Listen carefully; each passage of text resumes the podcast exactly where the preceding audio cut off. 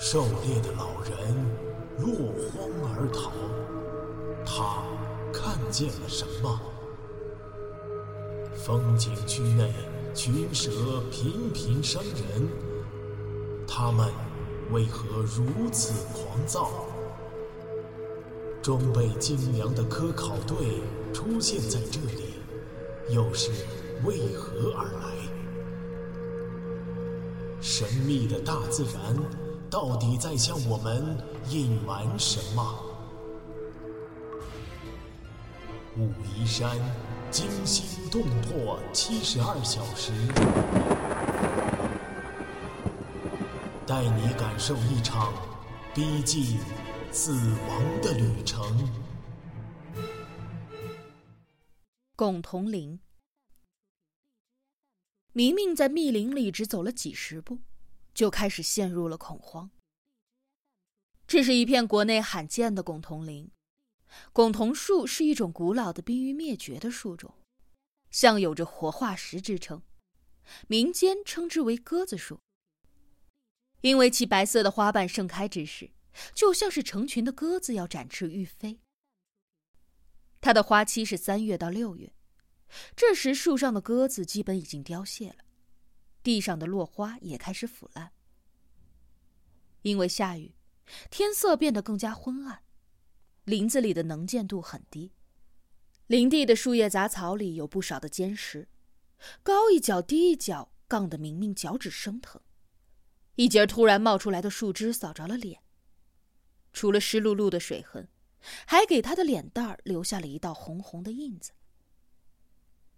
密林中满是雨滴打在树叶上的啪啪声，明明的脖子里灌进了不少水珠，湿漉漉的头发耷了下来。模糊了他的视线。他用手将粘在脑门上的头发往两鬓捋去，狠狠的揉了揉眼睛。路在哪儿啊？我该往哪儿走呢？突然，一道明亮的光柱透过雨丝射在了前方。啊！明明吃了一惊，猛地回头，看到了十米外江大林魁梧的身躯。江大哥！明明惊喜的叫了一声，视线一下子又模糊了。这次不是雨，而是感激的眼泪。江大林跟来了，他只能做这个决定。不是作为保卫处副处长的立场，而是作为一个男子汉的立场。不错，事情很糟糕，肯定有暗藏的危险存在。但是他不能够任凭一个弱女子独自冒险，况且这个弱女子还是自己带来的。别乱闯，跟着我走。落大雨了，把帽子戴起来。江大林的气多少还是没消。对于眼前这个任性的姑娘，他现在的恼怒可多于了欣赏。好的，明明脆脆的答应一声，将冲锋衣后的帽子罩在脑袋上。转而甜甜的一笑。江大哥，你真是个好人。她是个乖巧的姑娘，知道这个时候该收敛脾气，老老实实的听话。江大林将强光手电交给了明明，自己举着开山刀在前开路。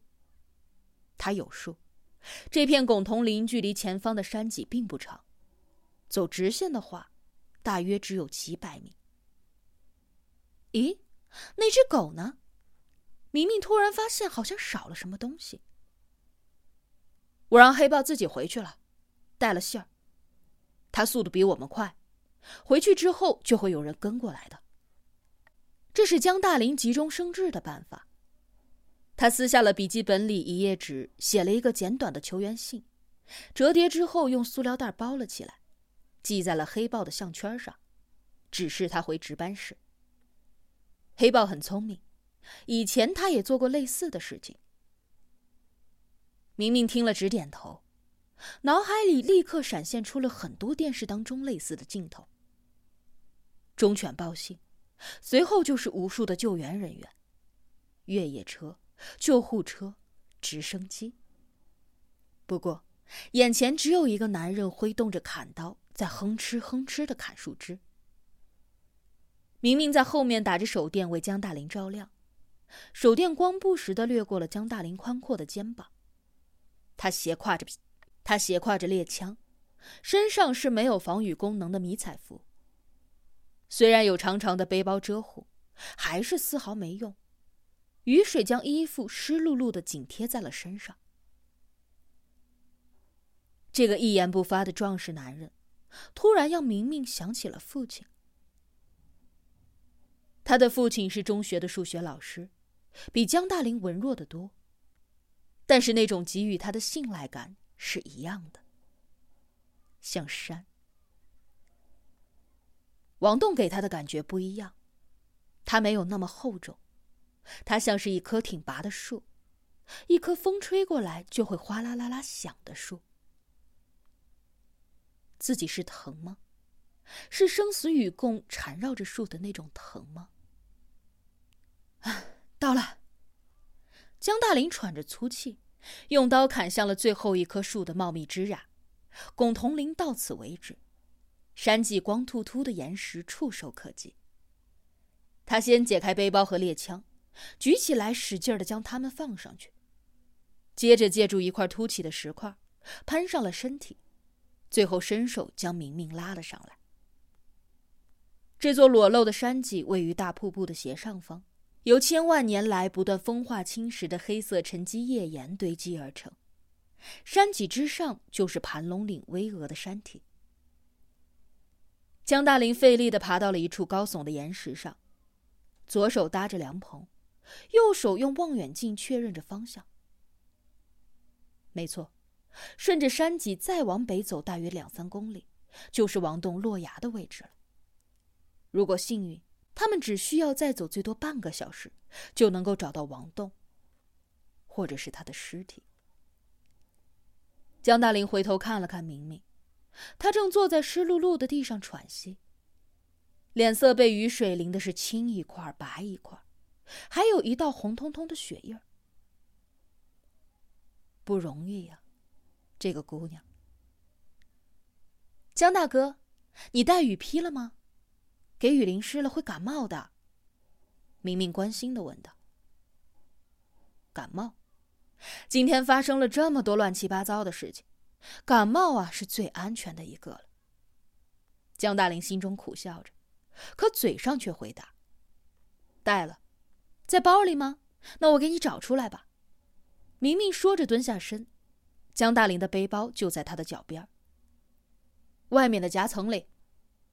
好的。明明拿雨披的档口，江大林再次尝试拨打着对讲机和手机，还是没有信号。这该死的落后对讲机，卫星电话申请始终批不下来。比起人命，哪一个更值钱呢？江大林怒火中烧，唯一值得稍稍安慰的就是。刚才过去了半个小时，黑豹应该已经快要到值班室了。顺利的话，正好能和消防支队派出的救援队会合。走吧，天黑之前咱们正好能赶到山脚。江大林披上了明明递过来的薄塑料雨披，紧绷的肌肉松弛了很多。比起身体，心里温暖的感受会更加明显。他点头示意感谢，随即叮嘱明明。落雨天石头滑，注意别崴了脚。知道了，江大哥。